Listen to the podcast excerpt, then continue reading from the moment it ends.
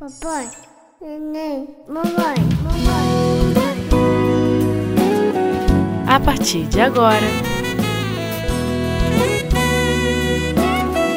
a família na visão espírita.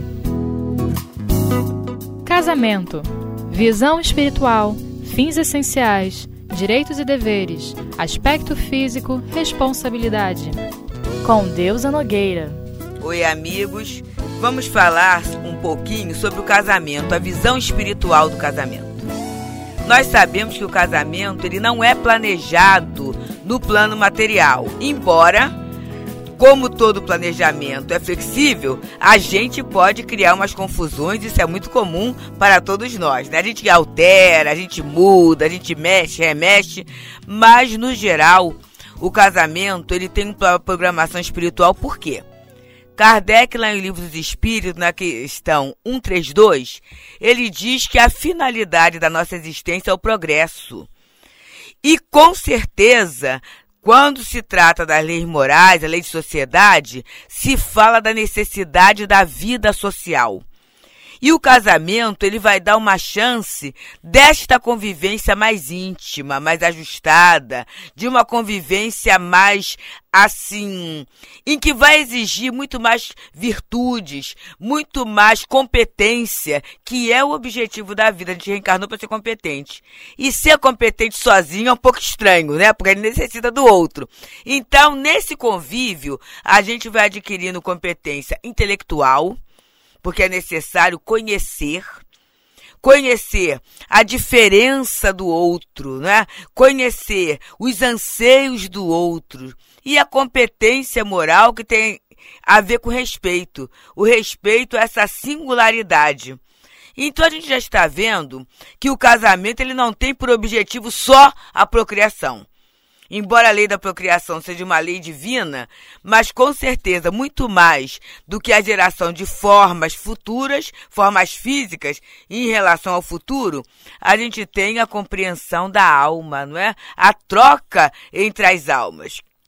E aí a gente tem, dentro desse aspecto todo, direitos e deveres. O livro dos Espíritos nos diz que amar e ser amado é uma das necessidades fundamentais de todo ser humano. E a gente tem, naqueles que escolheram o casamento, naqueles né, que é, é, saíram da questão do celibato, a gente tem essa questão do, do dessa, desse desejo de ser amado pelo outro. E aí é que começa a questão. A gente tem o desejo de ser amado, mas e o desejo de amar? que foi a grande proposta de Jesus, quando ele diz, né? Nisto conhecereis que sois meus discípulos, se vos amardes uns aos outros, né? Amai-vos uns aos outros como eu vos amei. Então tem essa questão no casamento que muitas vezes a gente parte com várias expectativas. No século retrasado, tinha aquela questão de ser solteirão ou solteirona, e a criatura ia procurando para isso. Tínhamos uma educação extremamente repressora, então muitas das meninas, elas procuravam no casamento uma fuga da questão familiar, mas elas saíam de uma e entravam em outra. Porque com certeza se viam abraços com determinados compromissos, e naquele momento a mulher cuidava da casa, que era um compromisso muito pesado, vinham os filhos e a criatura ficava infeliz.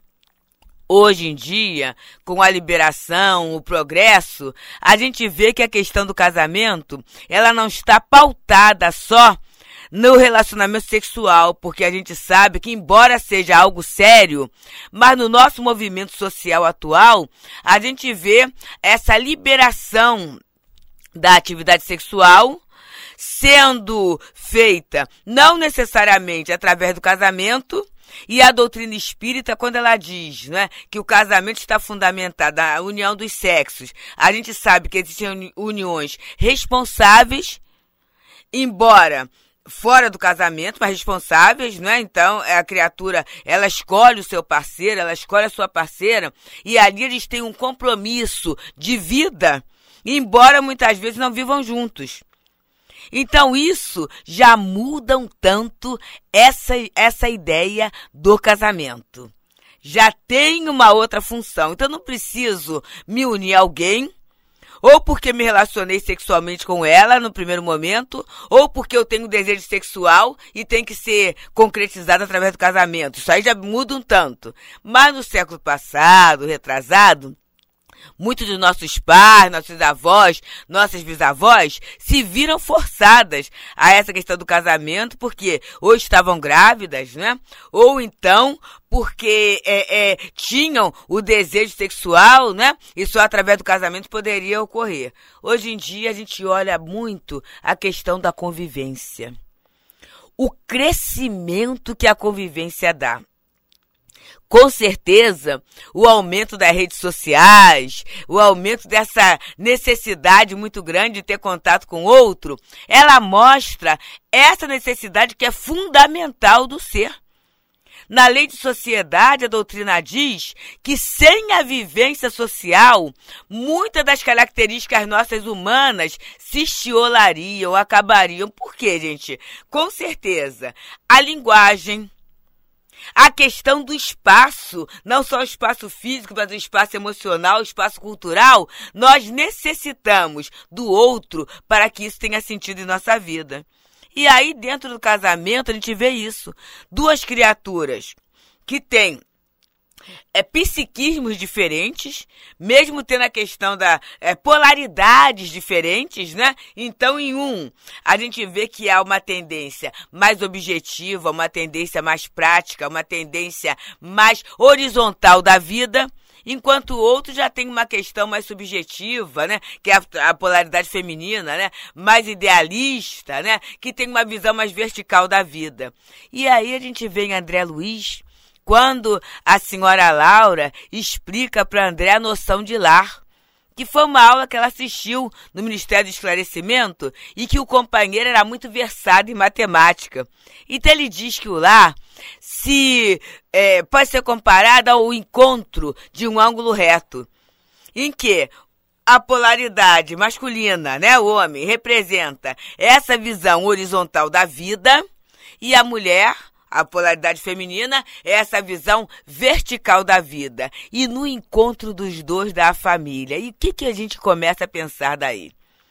Eu não preciso ser igual ao outro para formar o lar. É até importante que seja diferente para ver uma construção, para formar o ângulo, porque se os dois forem iguais, ou para a vertical ou para a horizontal, não vai haver essa angulação que ela é fundamental, e nisso consiste o amor.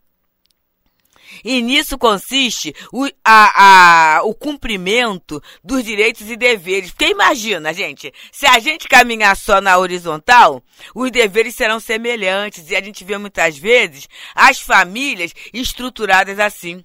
É aquela família em que ela acha que o sucesso está só na busca financeira. Então eles começam a correr, correr, correr no mesmo ângulo. O que, que acontece? Acaba não tendo tempo um para o outro acaba não tendo tempo para observar certos aspectos da convivência do relacionamento. Acaba muitas vezes não tendo tempo para os filhos. E acabam correndo atrás de nada. Porque no final, não é nada. Ficam os dois extremamente ricos, mas extremamente infelizes, solitários. Como aquela família em que fica tudo na verticalidade. É uma outra questão também que é ideal, ideal, ideal. E nesse ponto a gente tem um livro de origem irlessa muito interessante. Não é um livro espírita, não. É o ator, autor de literatura brasileira, que é o Feijão e o Sonho, né? Observa. Não só feijão e não só sonho. A gente necessita dessa, dessa questão. E aí a gente tem direitos e deveres, que é o quê, gente? Onde está escrita essa lei de Deus é na consciência. Eu tenho que ver se no aspecto horizontal da vida, que é essa organização material, eu estou caminhando, eu estou precisando de ajuda, porque muitas vezes, para o horizontal caminhar, a gente necessita dessa visão vertical, que é a questão do, do, do ideal, do sonho, né? E muitas vezes até assim, da intuição que faz parte, é, é componente seríssimo da polaridade feminina.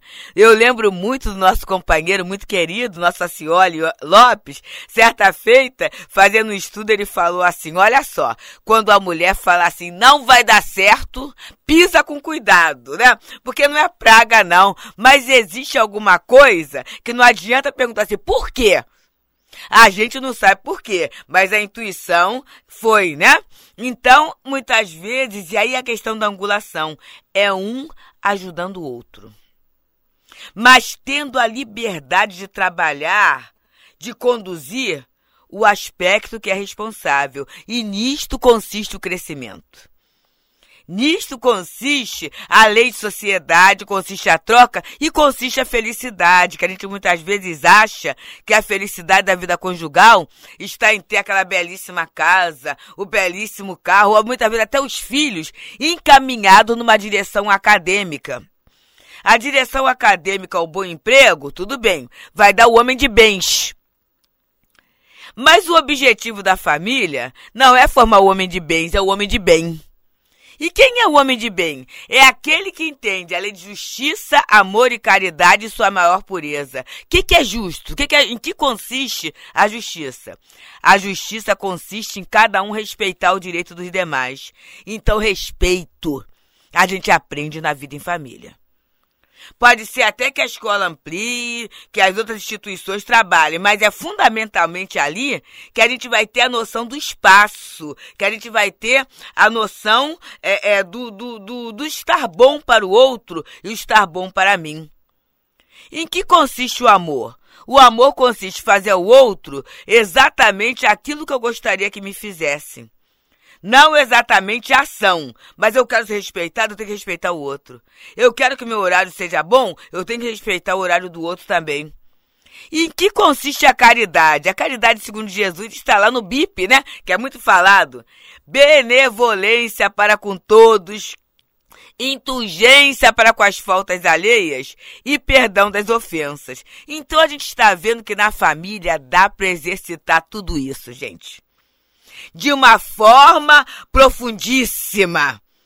E a gente, alguma companheira fala que a gente na, na família aprende a engolir sapo, e eu falo assim, a goela aguenta tanto, que a gente aprende até a engolir elefante, né? A metabolizar elefante. Por quê?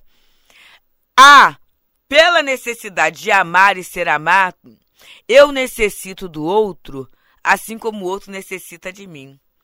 Esta grande necessidade de vai gerar uma convivência mais saudável, mais respeitosa, que é o ponto básico de todos nós, né? É entender o ponto evolutivo do outro, o momento emocional do outro, a, a aquisição intelectual que o outro teve, e nisso a gente vai estabelecendo uma norma de direitos e de deveres que não é só o que está no livro, não, mas é o que está no livro, no grande livro da consciência. Então gente vai se preparando para o intervalo que vamos ter agora, né, de rapidinho e voltaremos já já para continuar a nossa conversa sobre essa visão espiritual do casamento.